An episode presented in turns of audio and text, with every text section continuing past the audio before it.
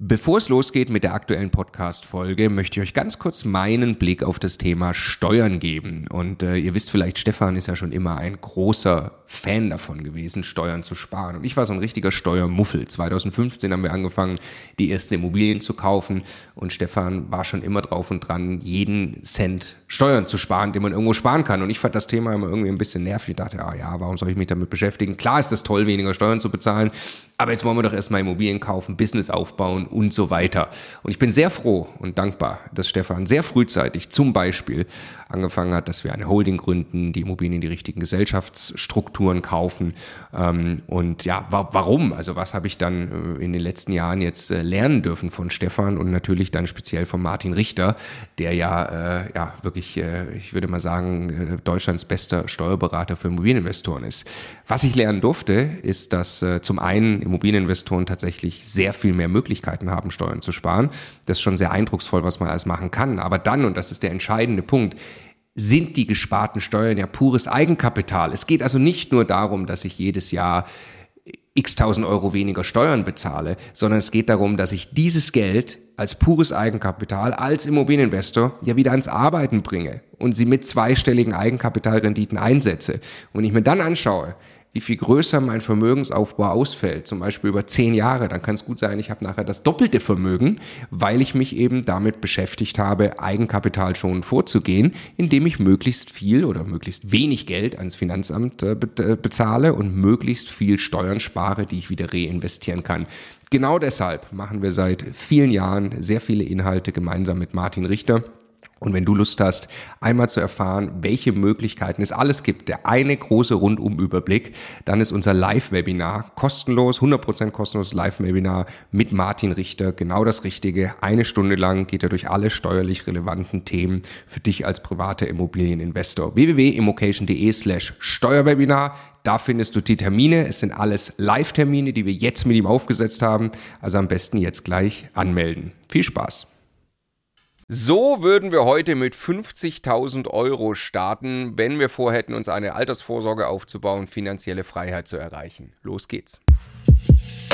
Wir machen es folgendermaßen in diesem Video. Wir müssen erstmal darüber sprechen, was ist eigentlich unsere Zielsetzung. Dann sprechen wir darüber, natürlich würden wir eine Immobilie kaufen, was von der Art von Immobilie. Und dann sprechen wir darüber, wie würden wir das Ganze skalieren und größer machen, natürlich in Abhängigkeit von den Zielen. Also Punkt Nummer eins, Zielsetzung und äh, wie viel Geld will ich da eigentlich reingeben. Wir haben jetzt mal gesagt 50.000 Euro. Der ein oder andere von euch wird, äh, sagen wir mal, vielleicht 10.000 Euro haben, der andere 100.000 Euro. Ganz wichtig, glaube ich, ist erstmal zu verstehen und das ist die Grundlage Grundlage, mit der wir rangegangen sind und mit der, glaube ich, auch sehr viele Leute in der Immocation Community rangehen. Ihr braucht einfach tatsächlich wirklich ein bisschen Geld, das ihr ans Arbeiten bringt.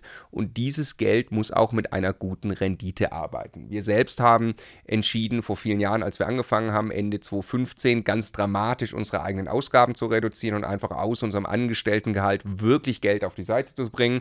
Und das nicht auf ein Sparbuch um Gottes Willen, aber auch nicht in irgendeinen ETF einfach zu legen, sondern zu sagen, jetzt haben wir vielleicht diese 50.000 Euro auf der Seite, jetzt würden wir gerne dieses Geld im Idealfall mit zweistelligen Eigenkapital Kapitalrenditen verzinsen, weil wer sich das ausrechnet über 30 Jahre, es, ist, es entsteht das zigfache Vermögen. Und deshalb ist mal die Zielsetzung, wenn wir uns jetzt dem Gedankenexperiment unterwerfen, dass wir nochmal starten, ja, mittlerweile haben wir selbst über 250 Wohnungen gekauft, aber wir tun so, als hätten wir das nicht und hätten genau die 50.000 Euro, dann würden wir gerne das Geld möglichst gut verzinsen und am Ende eben nicht rauskommen mit 300.000, 400.000 Euro im Alter, sondern tatsächlich auch mit 1, 2, 3, 4, 5 Millionen, was wir einfach glauben, was man braucht, wenn man dann 30 Jahre davon leben will. Im Idealfall natürlich gar nicht Cash auf dem Konto, sondern als schönes, passives, dauerhaftes Einkommen. Ja, nur nochmal, warum? Also wir haben uns einfach mit viel Arbeit und äh, Fleiß im Konzern relativ früh ein sechsstelliges Gehalt erarbeitet und ein Lebensstandard äh, entwickelt, der schon irgendwie auch zu diesem Gehalt passt. Und mein Anspruch nach 40 Jahren harter Arbeit, irgendwann, wenn ich Richtung Ruhestand gehe, ist,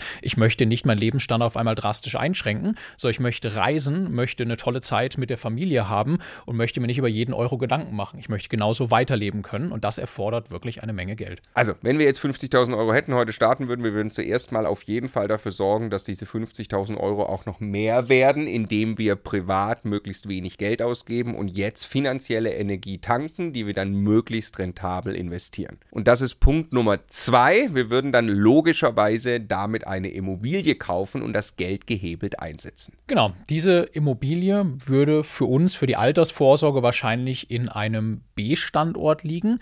Bei einem A-Standort, also so Zentrum München, ist es sehr, sehr schwer, eine Rechnung hinzukriegen, wo nicht jeden Monat äh, über lange Zeit hinweg einfach ein negativer Cashflow entsteht und das ein reines Zuzahlungsding ist.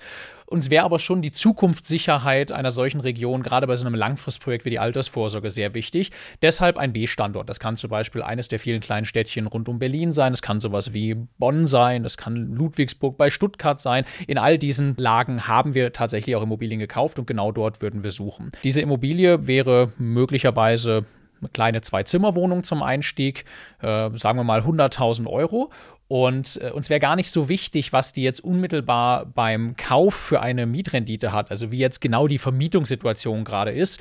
Kann sein, dass die gerade eben ausreicht, um die Rate an die Bank zu bezahlen. Kann sein, dass wir sogar ein ganz kleines bisschen zubezahlen müssen am Anfang. Was uns wichtig ist, ist, dass wir wissen, was ist die Marktmiete an diesem Standort und was glauben wir, in welchem Zeitraum kriegen wir diese Wohnung auf die Marktmiete entwickelt und was glauben wir mit der Nachfrage und dem, was am Immobilienmarkt in Summe gerade passiert, wie sich diese Marktmiete möglicherweise die nächsten zwei, drei Jahre auch noch entwickeln wird. Und wenn ich das alles zusammennehme, dann wäre unser Anspruch, dass wir irgendwo in Richtung 8% kommen äh, an Bruttomietrendite. Das heißt, wenn wir eine Wohnung für 100.000 Euro kaufen, dass wir in absehbarer Zeit eine Chance sehen, mit der auf ungefähr 8.000 Euro Kaltmiete zu kommen. So, und jetzt hat, ist Stefan auch schon äh, implizit natürlich davon ausgegangen, das würden wir auf jeden Fall tun. Wir würden diese Immobilie finanzieren. Wir würden sie also zum Großteil mit Geld von der Bank kaufen. Warum? Stefan sagte jetzt gerade perspektivisch auf 8% Miete, Mietrendite zu bekommen. Das ist jetzt ganz wichtig. Wir wollen auf unsere 50.000 Euro in Summe, die wir jetzt investieren können, nicht 8 8% Rendite haben. Wir wollen deutlich höhere Rendite haben. Wie funktioniert das? Eben aufgrund des Hebeleffekts. Wir nennen es Geheimnis des Kapitalismus. Der Großteil des Geldes kommt von der Bank. Ja? Wir haben jetzt diese 8000 Euro Mieteinnahmen, die wir, äh, die wir generieren und da müssen wir eine Rate an die Bank bezahlen. Sagen wir mal, wir zahlen da 4000 Euro Zinsen an die Bank, weil 4% auf die 100.000 Euro, wir haben die Immobilie in dem Beispiel jetzt mal voll finanziert. Wahrscheinlich ist 90% aktuell eher realistisch, aber der Einfachkeit halber 4000 Euro gehen weg. Die sind aber weg an die Bank. Und dann haben wir aber noch 2000 Euro Tilgung, die wir also auch an die Bank überweisen, die aber die Immobilie ja abbezahlen. Und jetzt Vermögensaufbau. Und jetzt alleine schon, jetzt haben wir für diese Immobilie wie viel Eigenkapital eingesetzt? Vielleicht 10.000, 20.000 Euro lass in uns, dem Dreh. Lass uns sagen 20.000. Ne? Dann haben wir jetzt 20% Finanzierung gemacht und nicht so hart am Wind. Ja? Genau, und dann haben wir 2.000 Euro Tilgung alleine schon. Das entspricht ja dann, wenn ich mit 20.000 Euro 2.000 Euro jedes Jahr tilge, einer Rendite auf mein eingesetztes Geld von 10%. Also ich habe schon mal 10% Eigenkapitalrendite. Und was da jetzt weiter passiert, wir haben ja jetzt immer noch Platz zu den 8000 Euro, es entsteht weiter freier Cashflow, den wir zusätzlich einnehmen. Und dann ist meine Eigenkapitalrendite eben ganz schnell auch mal bei 20%, was über die Jahre definitiv passieren wird. Und so arbeitet unser Geld gehebelt, ja, Geheimnis des Kapitalismus, die Leute machen Schulden, um Geld zu verdienen, gehebelt und deshalb habe ich eine Eigenkapitalrendite, die weit besser ist als zum Beispiel jeder ETF-Sparplan. Außerdem erwerbe ich ja eine Immobilie, die ich nach und nach zurückzahle, die aber auch im Wert steigt, langfristig in etwa mit der Inflation. Wenn wir sagen, wir werden über die nächsten Jahre hinweg eine Inflation vielleicht von zweieinhalb, drei Prozent haben, ich nehme jetzt mal drei Prozent, dann bekomme ich diese Wertsteigerung, im Übrigen nach zehn Jahren auch noch steuerfrei, ja auf die gesamte Immobilie und nicht nur auf mein Eigenkapital. Wenn jetzt also die 100.000 Euro Immobilie 3% teurer wird, mehr wert wird, habe ich 3.000 Euro Wertsteigerung, wieder aber ja nur auf meine 20.000 Euro eingesetztes Geld. Alleine das sind nochmal 15% zusätzliche Eigenkapitalrendite. Ja, und ihr seht schon, da gibt es sehr, sehr viele Mechanismen, die darauf einwirken, dass das Geld, was ich selber investiert habe, eben sehr, sehr lohnenswert für mich arbeitet. Genau, was müssten wir tun an der Immobilie? Wir müssten wahrscheinlich gar nicht so viel tun. Wir würden eben, Stefan hat es gesagt, die Miete, die die Immobilie zum Anfang bringt, wäre uns gar nicht so wichtig, sondern wir würden eben verstehen, okay, in dem Markt ist eine Miete üblich im Verhältnis zum Kaufpreis, die uns dann auf irgendwie 8000 Euro perspektivisch in zwei, drei Jahren Mieteinnahmen bringt. Das kann dann passieren, wenn zum Beispiel der Mieter auszieht, wir neu vermieten können oder wir Mieterhöhungsvereinbarungen mit dem Mieter treffen. Wir würden uns natürlich auch darum kümmern, dass die Immobilie renoviert wird, dass das alles auch gut vermietbar ist. Und so würden wir unsere Zeit investieren. Ja, wir würden uns sehr viel Mühe geben, die Immobilie zu finden, dass wir sie zum guten Preis einkaufen. Und wir würden dann punktuell, wenn es nötig ist, den Entwicklungsjob machen und die Gespräche mit Mieter führen und eben dafür sorgen, dass wir dann auch die am Markt übliche Miete auf Dauer bekommen. Was wir nicht tun würden, ist, um sie, uns um die Verwaltung der Immobilie zu kümmern. Wir würden äh, das natürlich abgeben an eine Verwaltung. Wir wollen nicht, dass der Mieter an Weihnachten anruft, ja, ähm, weil wir wollen ja noch ein paar mehr Immobilien kaufen und dann wollen wir nicht selber als Verwalter tätig sein. Punkt Nummer drei, jetzt skalieren wir oder besser gesagt, wir eskalieren. Zuerst mal skalieren wir nur. Wie würden wir jetzt weitermachen? Und jetzt ist ja die Frage auf uns bezogen, wie würden wir selbst mit diesen 50.000 Euro starten? Deshalb jetzt zwei Szenarien. Wir würden das gerne etwas größer aufbauen. Wir machen jetzt aber erstmal das kleine Szenario. Ja, ähm, was könnte man jetzt tun, wenn man einfach sagt, ich habe ganz normal ähm, äh, meinen Job, äh, dem, ich, dem ich weiter nachgehe. Wir würden jetzt unbedingt versuchen, mindestens jedes Jahr eine solche Wohnung zu kaufen. Wir würden nicht zu hart am Wind segeln. Ja, Liquidität ist wichtig. Vielleicht passiert mal was in der Immobilie, wo ich dann eben, Mieter zieht aus, ich muss renovieren, brauche vielleicht ein paar tausend Euro. Also ich würde, wir würden auf gar keinen Fall das Geld auf 0 Euro fahren. Wir würden seriös Rücklagen bilden in der Wohnung. Wir würden nicht versuchen, also in der ersten Wohnung in der Kalkulation, wir würden nicht versuchen, da jetzt irgendein Geld rauszuziehen als Cashflows, sondern wir würden ganz normal von unserem Gehalt leben und würden dann versuchen, weiter Immobilien zu kaufen. Wir würden also weiter versuchen, sparsam zu leben und vielleicht schaffen wir es 20.000 Euro im Jahr auf die Seite zu legen, vielleicht schaffen wir es 40.000 Euro im Jahr auf die Seite zu legen. Und so würden wir ein, zwei Wohnungen jedes Jahr dazu kaufen. Was passiert über die Zeit? Den, und das ist tatsächlich, ne, das ist dann auch nicht mehr viel Arbeit, äh, wenn man ein, zwei Wohnungen im Jahr kauft und das schon mal gemacht hat. Ähm, dann kann man das relativ gut nebenbei tun. Und dann würden wir über die nächsten fünf oder zehn Jahre uns eben wahrscheinlich einen Bestand aufbauen von 10, 20 Wohnungen. Ja, kann man sich selber ausrechnen, wenn die alle 8000 Euro Mieteinnahmen bringen dann mal 10, mal 20 und die werden dann ja über die Zeit zahlen sie sich von selbst ab. Irgendwann fällt die Rate an die Bank weg. Ich habe vielleicht noch ein paar Bewirtschaftungskosten in äh, Größenordnung von 20 Prozent. Der Rest von meinen dann 80 oder sagen wir 160.000 Euro Mieteinnahmen, die jährlich entstehen, den Rest kann ich dann tatsächlich behalten und damit haben wir dann uns ein dauerhaftes passives, inflationsgeschütztes Einkommen fürs Alter aufgebaut. Das, wenn man es so durchzieht und damit nicht allzu spät anfängt, ja viel, viel früher schon erste Früchte in einer Größenordnung trägt, die äh, einen viel weniger arbeiten müssen lassen ne? und es sehr viel früher schon zumindest möglich ist, auf äh, deutlich weniger Arbeitskraft, weniger Arbeitszeiteinsatz im normalen Job zurückzugreifen. Ja klar, sagen wir, wir wären zu dem Zeitpunkt jetzt noch 30, jetzt sind wir wieder mal ein bisschen älter, äh, äh nach 20 Jahren, dann sind wir 50, ne? dann hat man diese ganzen Immobilien, da hat sich schon sehr viel abbezahlt, Werte haben sich entwickelt und so.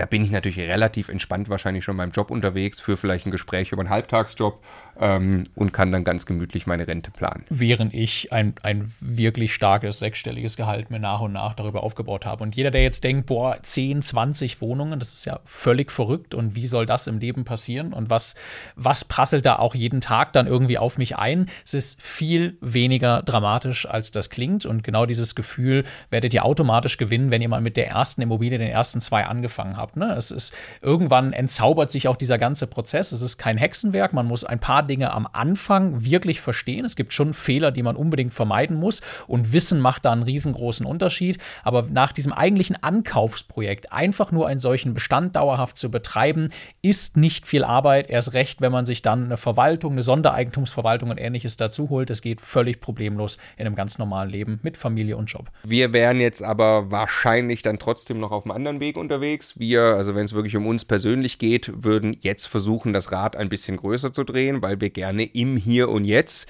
uns auf den Weg machen würden, eigentlich nicht mehr angewiesen zu sein auf unsere Arbeitskraft. Wir würden gern versuchen, wahrscheinlich in den nächsten sieben bis zehn Jahren signifikant Cashflow aufzubauen. Und was, wie würden wir das dann anstellen? Na gut, jetzt gibt es äh, zwei Engpässe, würde ich mal sagen. Erstmal ganz unmittelbar, die man lösen muss. Also Akquise ist, kriegt man wahrscheinlich hin, irgendwie an Objekte ranzukommen, aber Zeit und Geld spielt natürlich eine riesengroße Rolle. Also erstmal muss ich dem Thema eine deutlich größere Priorität in meinem Leben einrichten, wenn ich mich stärker darum kümmern möchte, dass die Dinge schneller passieren, weil da manche Sachen auch sehr arbeitsintensiv dann sind, sagen wir es gleich dazu. Und beziehungsweise oder ich muss mich darum kümmern, äh, dass ich äh, viel Eigenkapital zur Verfügung habe. Ich fange jetzt mal kurz mit äh, einer Variante an, die wir selber tatsächlich sehr äh, intensiv genutzt haben. Das sind Co-Investments wenn ich selber sehr viel Eigenkapital zur Verfügung habe, dann kann ich mich mit anderen Menschen zusammentun, die in der Lage sind und willens sind, die Zeit zu investieren, einen solchen Immobilienbestand aufzubauen. Andersherum, wenn ich selber Lust habe, Zeit und Energie in dieses Thema zu stecken, vielleicht aus einer fünf oder sechs Tage Woche im Job eine vier Tage Woche zu machen, dann kann ich mich mit Menschen zusammentun und da gibt es jede Menge davon, die sehr viel Geld haben, aber selber eben diese Arbeit gerade nicht tun wollen oder tun können. Es gibt also Mittel Mittel und Wege, die Kräfte zu bündeln und dann am Ende deutlich schneller größere Projekte und mehr Projekte umsetzen zu können, als man das alleine kann. Genau so haben wir das in unseren Co-Investment-Partnerschaften getan. Genau, und dann gäbe es noch eine, eine, eine zweite Sache, die wir mit Sicherheit auf jeden Fall machen würden. Wir würden uns darauf fokussieren, zu lernen, wie man den Wert aktiv bei einer Immobilie steigert. Je mehr Probleme man löst, also je mehr Immobilien ich kaufe, die signifikant Probleme haben, desto mehr kann ich Werte steigern. Was können so Probleme sein, ähm, die dann auch eine Immobilie logischerweise mich günstiger ankaufen lassen? Das kann zum Beispiel sein, dass es dort einen Problemmieter gibt, der nicht bezahlt. Das kann dort sein und das ist sehr, sehr häufig, dass die Immobilie under rent ist. Also die Immobilie ist vielleicht zur, äh, ist für 5 Euro vermietet auf einen Quadratmeter. In Wirklichkeit kann ich aber in diesem Markt eigentlich 10 Euro bekommen. Ja, dann kann ich über die Zeit die Miete erhöhen, bestimmten Regeln folgend, aber das muss ich lernen, wie sowas geht und wie ich sowas tun kann. Und drittens natürlich der Zustand der Immobilie wenn ich eben eine Immobilie kaufe, die in einem sehr schlechten Zustand ist, dann ist die sehr viel günstiger am Markt und der Job, dass ich dann die Immobilie wieder auf einen guten Zustand bringe, der wird tatsächlich bezahlt und zwar in Form von Wertentwicklung. Und all das kommt eigentlich zusammen, dass man eine Immobilie kauft, die schlecht vermietet ist, in einem schlechten Zustand und dann selber mehr Zeit und Energie reinsteckt, diesen Zustand der Immobilie zu verbessern und gleichzeitig auf, eine, auf einen Markt, auf eine Miete zu kommen, die aktuell am Markt üblich ist. Und so würden wir in kürzerer Zeit den Wert der Immobilie signifikant steigern, weil das ist eine wichtige Sache, die man verstehen muss. Der Immobilienpreis, der ermittelt sich einmal natürlich auf Basis des, des Standorts, wo die ist, aber auch auf Basis der aktuellen Miete, die die Immobilie abwirft. Und wenn ich es schaffe, zum Beispiel die Miete zu verdoppeln, weil ich eben wirklich eine Immobilie gekauft habe, die sehr, sehr schlecht vermietet war, dann verdopple ich sinngemäß auch den Wert meiner Immobilie. Und was jetzt passiert, ist sehr spannend. Jetzt haben wir vielleicht eine Immobilie gekauft, die hat 100.000 Euro gekostet, war sehr schlecht vermietet. Wir sind hingegangen, haben noch ein bisschen was investiert, haben äh, renoviert, saniert. Äh, es gab vielleicht einen Mieterwechsel, haben jetzt aktuell einen Mieter reingenommen mit super Bonitätsprüfung, äh, der sehr zuverlässig ist und der mir die aktuelle Marktmiete bezahlt, die doppelt so hoch ist. Dann kann es gut sein, dass meine Immobilie schlagartig zu diesem Zeitpunkt plötzlich 200.000 Euro wert ist. Da habe ich natürlich Optionen. Da kann ich die Immobilie verkaufen, wenn ich schneller wachsen will, habe dann 100.000 Euro auf dem Konto, kann davon wieder weitere Immobilien kaufen oder ich kann die Immobilie auch behalten, kann zur Bank gehen und sagen, schau mal, ich habe diese Immobilie deutlich im Wert entwickelt. Wenn du die jetzt bewertest mit der aktuellen Miete, kommst du auf einen deutlich höheren Wert. Ich möchte gerne nochmal zusätzlich Geld auf die Immobilie aufnehmen. Ich kann mir jetzt ja auch mehr Bankrate leisten, weil ich ja viel höhere Mieteinnahmen habe und schon habe ich wieder Geld auf dem Konto, das ich dann nutzen kann, um weitere Immobilien zu kaufen. Ja, wenn man das Ganze weiterdenkt, kommen dann irgendwann Sachen wie Steuergestaltung mit da rein. Ich kann dann äh, diverse äh, Techniken nutzen, um mir zum Beispiel Geld von der Bank zu leihen, Sanierungsmaßnahmen an einem Objekt durchzuführen. Diese Maßnahme kann ich von der Steuer absetzen, kriege die Hälfte des Geldes mit der nächsten Steuererklärung wieder auf mein Konto, muss es aber der Bank in dem Moment nicht zurückbezahlen, habe Eigenkapital, mit dem ich die nächste Immobilie anfinanzieren kann und so weiter. Ich kann äh, Geld äh, bei der Bank in eine Finanzierung einbringen und kann dieses Geld mir nach ein paar Jahren wieder freigeben lassen, wenn ich einen gewissen Betrag runtergetilgt oder eine bestimmte Miete erreicht habe, also Eigenkapital durch Objekte durchrollieren lassen. Es kommt also ein ganzer Blumenstrauß an Möglichkeiten, wenn ich einmal wirklich aktiv bin in diesem Markt, wie ich dieses Schwungrad nach und nach aus sich selbst heraus größer gestalten kann. Genau, also das würden wir sehr wahrscheinlich tun. Äh, alle diese Mechanismen eigentlich nutzen. So tun es auch sehr, sehr viele Leute in der Immocation Community, die dann sagen, okay, Altersvorsorge habe ich jetzt irgendwie durchgespielt, jetzt will ich wirklich wachsen. Dann sind es genau diese Mechanismen. Ganz wichtig dabei, wir würden, glaube ich, immer, du machst es sehr akribisch als alter Finanzer, ja, wir würden äh, immer unsere Liquidität extrem genau managen. Das ist wirklich sehr, sehr wichtig, wenn man dann eben Geld wieder rauszieht, nachbeleiht, äh, verkauft und so und, und, und es immer, dann ist ganz, ganz wichtig, dass immer Geld auf dem Konto ist. Ne? Wenn man quasi wirklich schneller wächst, und dann reden wir ja hier nicht mehr über 10, 20 Wohnungen, dann reden wir wahrscheinlich über 50 oder 100 Wohnungen, die wir versuchen würden in den nächsten Jahren aufzubauen.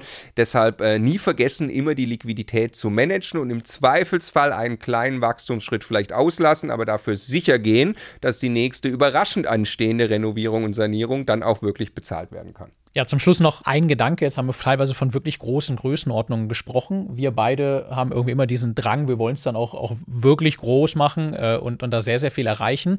Es gibt aber keine guten und keine schlechten Ziele. Also es ist völlig in Ordnung, wenn du das persönliche Ziel hast, ihr das persönliche Ziel habt, ein paar kleine Wohnungen zur Altersvorsorge zu kaufen. Ne? Dann lasst ihr das eskalieren, im Zweifelsfall sein und äh, beschränkt euch darauf, nach und nach über ein paar Jahre hinweg eben diesen Schritt eins zu gehen. Das alleine wird auf Lebenszeit einen solchen großen Unterschied machen, was die wahrgenommene und tatsächliche finanzielle Freiheit und Unabhängigkeit angeht, dass es jeden Aufwand lohnt. Wie würdet ihr mit 50.000 Euro starten? Lasst uns gerne in den Kommentaren wissen. Wenn du mehr solche Videos sehen willst, dann abonniere am besten jetzt den Immocation YouTube-Kanal, aktiviere die Glocke, dann verpasst du auch wirklich keins oder hör in unseren Podcast rein. Auch da gibt es die Inhalte. Der Immocation Podcast. Viel Spaß! Jetzt nochmal der Hinweis, bevor ihr die nächste Folge weiterzieht, auf unser Steuerwebinar. Live mit Martin Richter, also dem Steuerberater für Immobilieninvestoren in Deutschland. Äh, wirklich äh, live, also genau diese Termine. Und äh, es wird einen Überblick geben über all die großen Möglichkeiten, als Immobilieninvestor Steuern zu sparen beim Bestandsaufbau, aber auch wenn man schon Vermögen hat, was man im Bestand sortieren kann, um einfach mehr Geld übrig zu behalten, wie man Vermögen weitergeben kann und so weiter. Also, glaube ich, ein absolutes Muss für jeden Immobilieninvestor. Ja, Stefan, du bist ja eh schon ein großer Steuerfan immer gewesen. Für mich ist er eher anstrengend, aber man kann es auch nicht ignorieren. Die Potenziale sind äh, wirklich extrem, die man speziell als privater Immobilieninvestor hat. Deshalb immocation.de slash Steuerwebinar. Da kann man sich anmelden, ist 100% kostenlos, ist live, gibt nur diese Termine, die dort stehen. Wir freuen uns auf euch.